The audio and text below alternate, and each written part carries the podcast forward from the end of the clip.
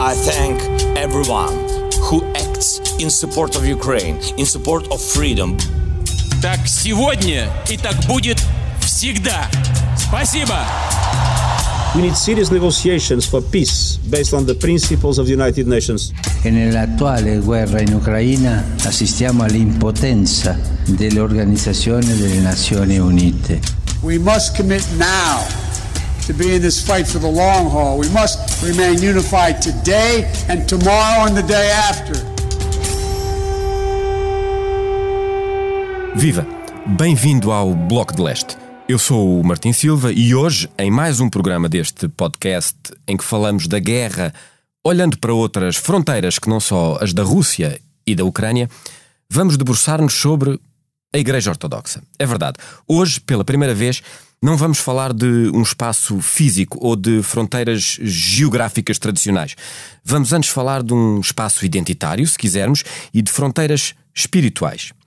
As tensões religiosas já duram há muito eh, na zona da Ucrânia e da Rússia.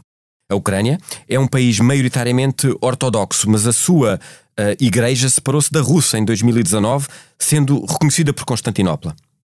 Qual o papel da Igreja Ortodoxa neste conflito? Como é que se posiciona? O que é que devemos saber? Para nos ajudar nesta conversa, contamos com Paulo Mendes Pinto. Ele é coordenador da área de Ciência das Religiões da Universidade Lusófona e é o reitor da Universidade Lusófona no Brasil. Obrigado, Paulo, pela sua presença. Seja bem-vindo ao Bloco de Leste. Obrigado. Por que é que é importante olharmos para a Igreja Ortodoxa e falarmos da Igreja Ortodoxa quando pensamos no atual conflito a leste, em que normalmente falamos de política e temas militares? Leia o Expresso em primeira mão, onde quer que esteja. Assine o Expresso Digital e tenha acesso a todos os conteúdos exclusivos e leitura antecipada do semanário às 23 horas de quinta-feira. Apenas 1,35€ por semana, durante dois anos. Todas as vantagens em expresso.pt barra assinatura digital. Expresso. Liberdade para pensar.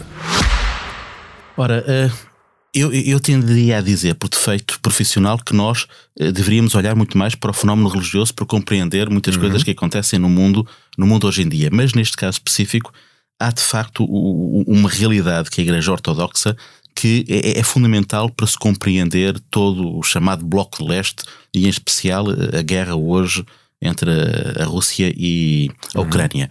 Um, o, a Igreja Ortodoxa é uma igreja, uh, enfim, muito diferente do que nós uh, concebemos que é uma igreja cristã.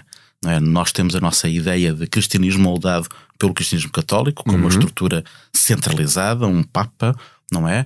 Ou então temos também, eh, mais ou menos como, como uma referência, o mundo protestante. Ora, a Igreja Ortodoxa não é nem uma coisa nem outra, é o terceiro bloco do cristianismo, não é?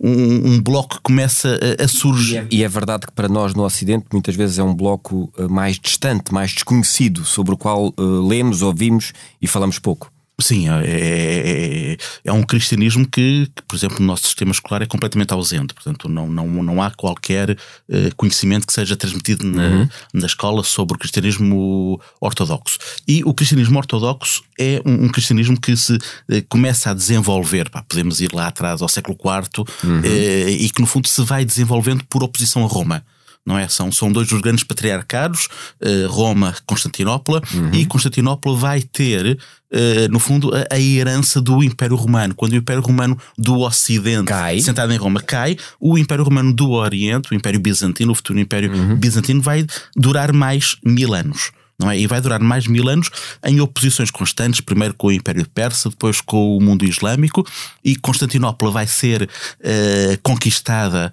uh, pelos muçulmanos no, no século XV, portanto, o grande patriarcado de Constantinopla, que é o patriarcado ecuménico, é aquele que no fundo legitima todos os outros, uhum. desaparece no século XV, e no século XVI, quase como por herança, Moscovo ganha a preponderância sobre os patriarcados orientais. Uhum. É? E, portanto, a partir do século XVI temos uh, o Moscovo como patriarcado de, de, todas as Rússias, nesse plural, que incluía a Ucrânia e muitíssimo mais, não é?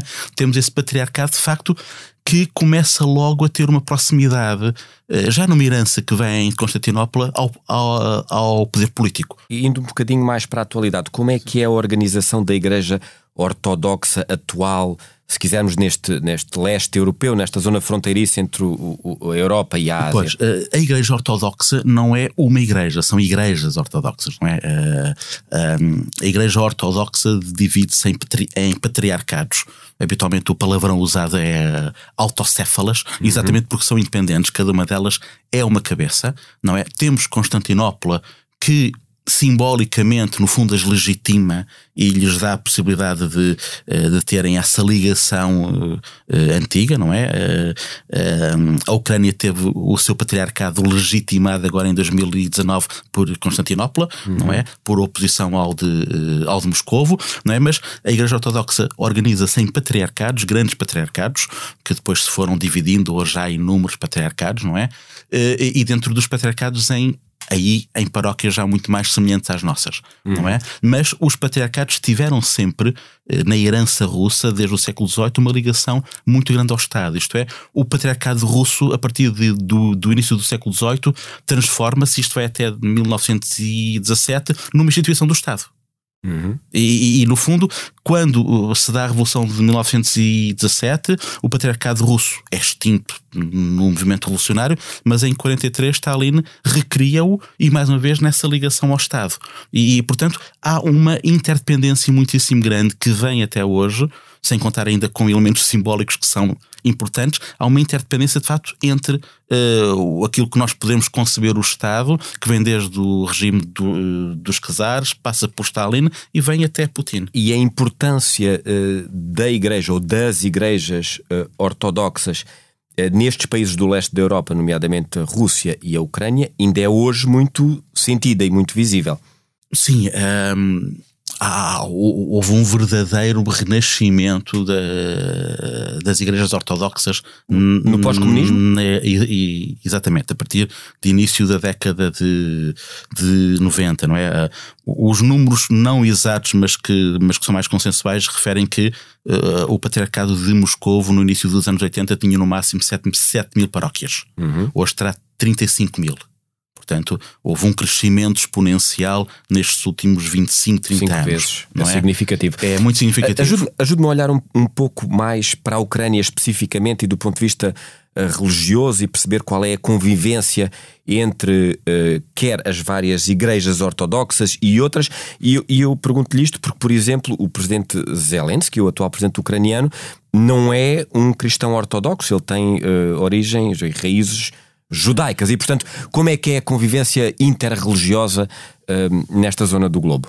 É assim, uh, uh, as principais componentes uh, religiosas da, uh, da Ucrânia são as ortodoxas, uh, e, e, já, já, já poderemos ir a isso, porque há várias igrejas ortodoxas ucranianas, há fundamentalmente três grandes, uhum. o que já em si mostra uma, uma, uma divisão bastante grande, e de facto há uma herança judaica também bastante grande, há uma presença judaica muitíssimo grande.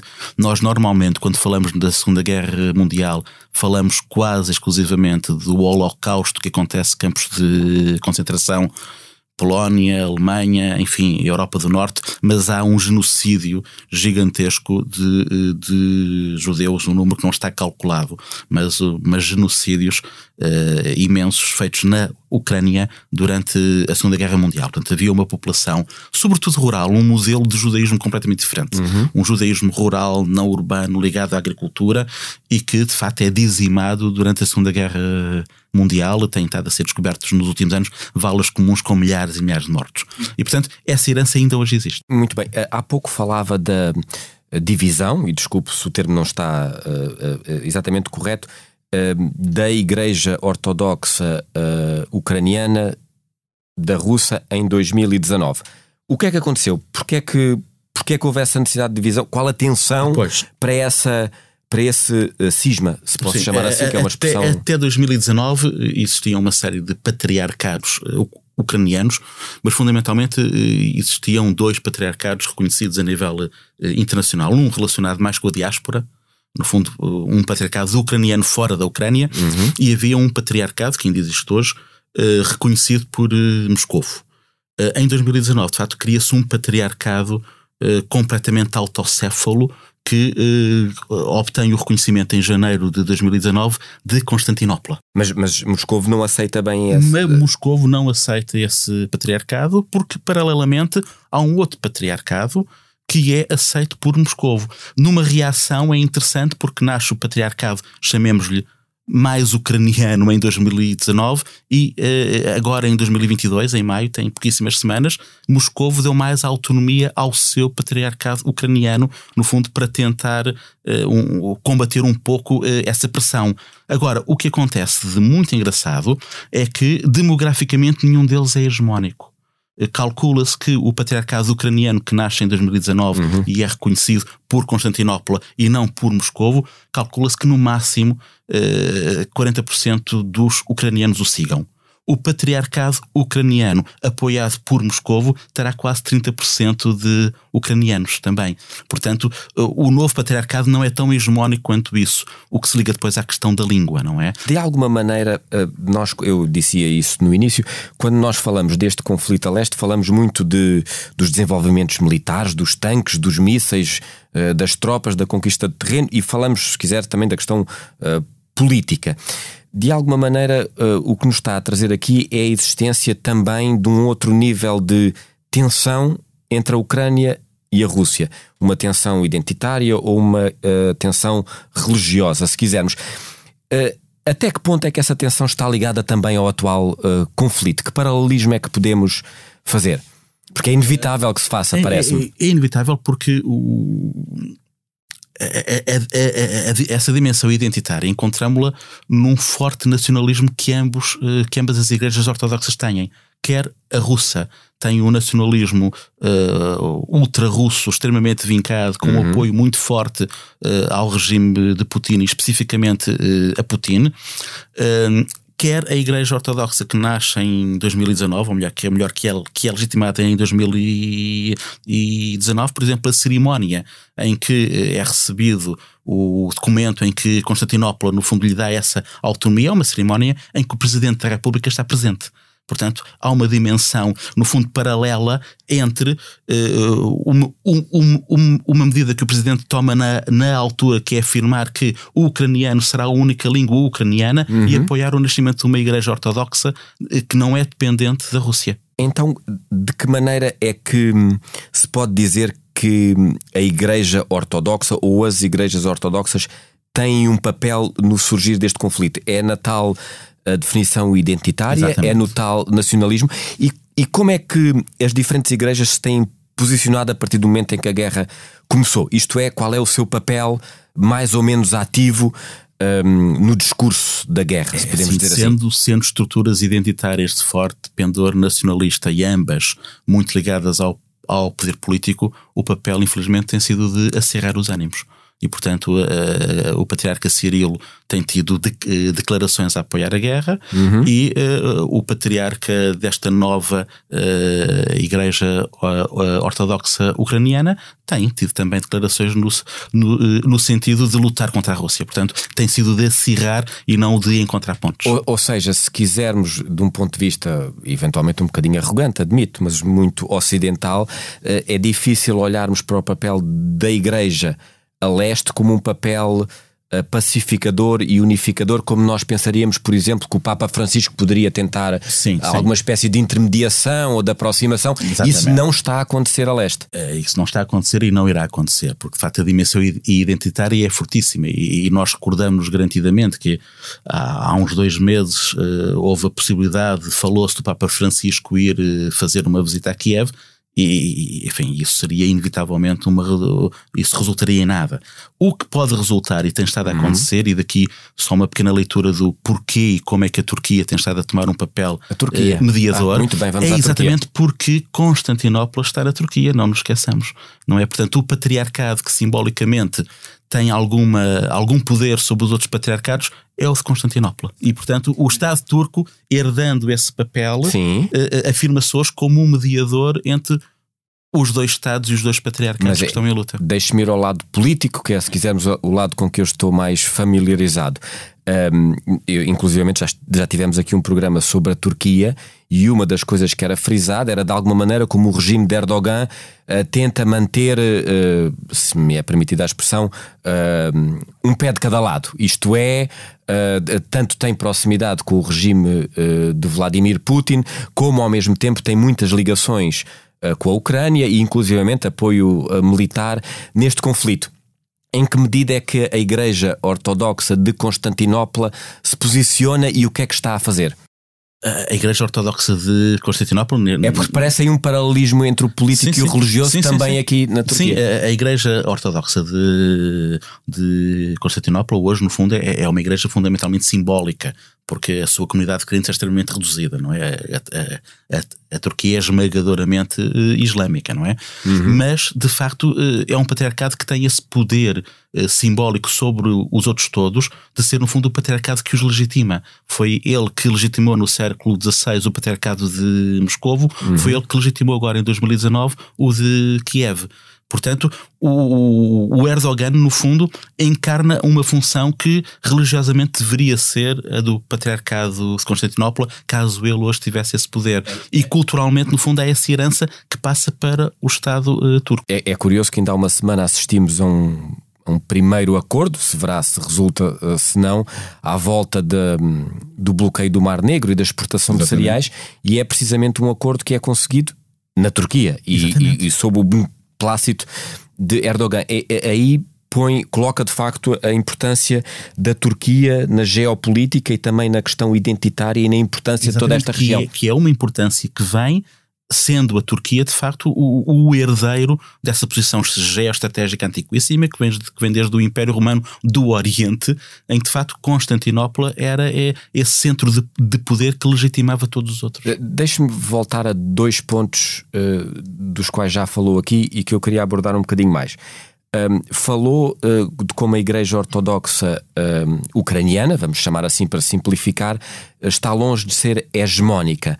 Ahm, qual é a composição religiosa, se quisermos, eh, eh, da Ucrânia e qual é a importância da religião hoje na Ucrânia também? É assim, o- o- os países de leste. E a seguir, só para perceber, Sim, sim. a seguir vou-lhe fazer a mesma pergunta em relação à Rússia, porque também já Ok. falou que houve uma multiplicação por 5 do número de paróquias, mas para percebermos hoje o peso da, da Igreja nos dois Estados, era isso que eu queria chegar. Hum, assim, não, não há dados estatísticos recentes eh, muito sólidos nem sobre eh, a Rússia nem sobre a Ucrânia, mas eu arriscava-me a dizer que eh, a Ucrânia tem vivido nos últimos 10 anos um fenómeno de agregação em torno da Igreja Ortodoxa, exatamente no sentido identitário, mais do que se calhar num sentido religioso tradicional. E isto porque o- os países do antigo Bloco de Leste, enfim, viveram durante deze- dezenas de anos uma, uma laicização forçada que resultou, por exemplo, em algo que nós vemos, nós vemos hoje eh, em Portugal, que é eh, nós temos uma comunidade de imigrantes russa e ucraniana muitíssimo grande eh, em Portugal, já foi muito maior e o número de igrejas ortodoxas é muito reduzido. Isto é, eh, eh, o imigrante ucraniano, o imigrante russo, eh, não, não, não encontra na, na sua paróquia um elemento de grande agregação. Resultado interessante. exatamente dessa laicização Sim. eh, que aconteceu ao longo de dezenas de anos. Ora, mas quem está na Rússia, quem está na Ucrânia, exatamente devido a essa dimensão identitária, de facto, nos últimos anos voltou a ser muito mais eh, próximo da, eh, das estruturas religiosas. Eu diria que na Ucrânia este fenómeno é muito mais recente, é dos últimos 10 anos, ao passo que na Rússia começa com um certo saudosismo logo nos anos 90. E, portanto, o, o- o patriarca Cirilo vai ganhar um peso muitíssimo grande na sociedade russa, logo eh, em final, eh, ou melhor, o patriarca Cirilo não, eh, o patriarca antes dele, logo eh, em final dos anos 90, quando o Putin começa a surgir como uma figura política de, de algum destaque. Portanto, a, a ascensão ah, e a força do, do chamado nacionalismo uh, nestes Estados tem um lado da afirmação política, mas também tem um lado da afirmação identitária e de ligação às respectivas igrejas. É isso que depreende, sim, é sim, isso sim. que depreende das é, suas palavras. É, é, é um processo essencialmente identitário, de natureza nacionalista, que no fundo eh, alimenta e é alimentado pelas correntes políticas. Para concluir a conversa, eu gostava de perceber, já me deu a entender que não, eh, mas ainda gostava de afinar. É, é possível esperarmos de alguma maneira, a dada altura, perante o acirrar do conflito e não haver de facto uma luz ao fundo do túnel, que de alguma maneira a solução possa estar uh, do lado um, espiritual das confissões religiosas que possam aproximar os políticos ou não vê de todo em todo essa saída? Eu só vejo como possível, por exemplo, do lado do Patriarcado de Moscovo, uma, eh, uma postura uh, em defesa da paz, uh, ou melhor, teoricamente o patriarcado tem uma postura em defesa da paz, não é? Uhum. Uh, não tem uma postura contra a guerra. Sim. Mas eu acho que só é possível ver o patriarca Cirilo a, a, tomar, a ter uma atitude contra o regime de Putin no momento em que esteja de fato perante um, um descalabro gigantesco. Apenas aí. Ah, quando o Titanic estiver a afundar, aí é que. Não é quando o Titanic estiver a afundar, é ou quando de facto o Titanic estiver a afundar, sim, mas sobretudo quando o, o comandante do Titanic estiver a afundar. Paulo, para finalizar, uh, Paulo Mendes Pinto, vamos pedir-lhe que nos traga, uh, como fazemos em todos os programas, uma ideia, uma dica, uma uh, sugestão que de alguma maneira nos permita conhecer um pouco melhor a Igreja ou as igrejas ortodoxas, como aqui já nos disse. A sua sugestão é a, minha, a, a, minha sugestão vai num sentido, se calhar, inesperado, porque nós de facto é bom. nós, é bom. nós não sabemos o que é, é, o que é a Igreja Ortodoxa. Não é? é e é a Igreja Ortodoxa é altamente ritualizada, é altamente simbólica. Um ritual ortodoxo pode demorar várias horas. Um ritual ortodoxo tem toda uma parafernália de, de paramentos, de vestes, eh, de alfaias litúrgicas uh, imensa, eh, uhum. uh, o que no fundo é, é, é, reflexo e alimenta a proximidade ao poder. Desculpa a simplificação, é mais complexo e mais demorado com o ritual católico. católico exatamente. Que, é, que aí todos nós perceberemos exatamente. como é que funciona. Exatamente, e, e, em termos de parafernália, de vestes, uhum. de coroas, de colares, enfim, há toda uma simbologia muito forte, muito presente, e portanto eu acho que o, o mais interessante para entrar desta igreja e perceber como ela, em termos simbólicos, de facto, pode ser uh, altamente forte e pode ser altamente uh, ligada, no fundo, à ideia de poder, não é? É visitar uma igreja ortodoxa. Eh, como já disse, não há muitas igrejas ortodoxas em Portugal, apesar de uhum. termos uma comunidade quer ucraniana, quer russa, eh, bastante grande, mas apesar de tudo, há algumas comunidades ortodoxas eh, em Portugal, nomeadamente em Lisboa. Há há sobretudo a comunidade de Todos os Santos que reúne numa igreja emprestada pelo Patriarcado de Lisboa, ali junto ao Museu Militar em Santa Apolónia. Em Santa Apolónia. E portanto, nada como visitar essa igreja, uh, assistir a um culto para perceber, em termos de uma dimensão espiritual e simbólica, a diferença face àquilo que é a nossa matriz religiosa. Obrigado pelas suas uh, excelentes sugestões, obrigado pela conversa. Obrigado, eu. Para a semana voltamos com mais um episódio dedicado a outras fronteiras. Pode ouvir o Bloco de Leste no site do Expresso ou subscrevê-lo em qualquer aplicação de podcast.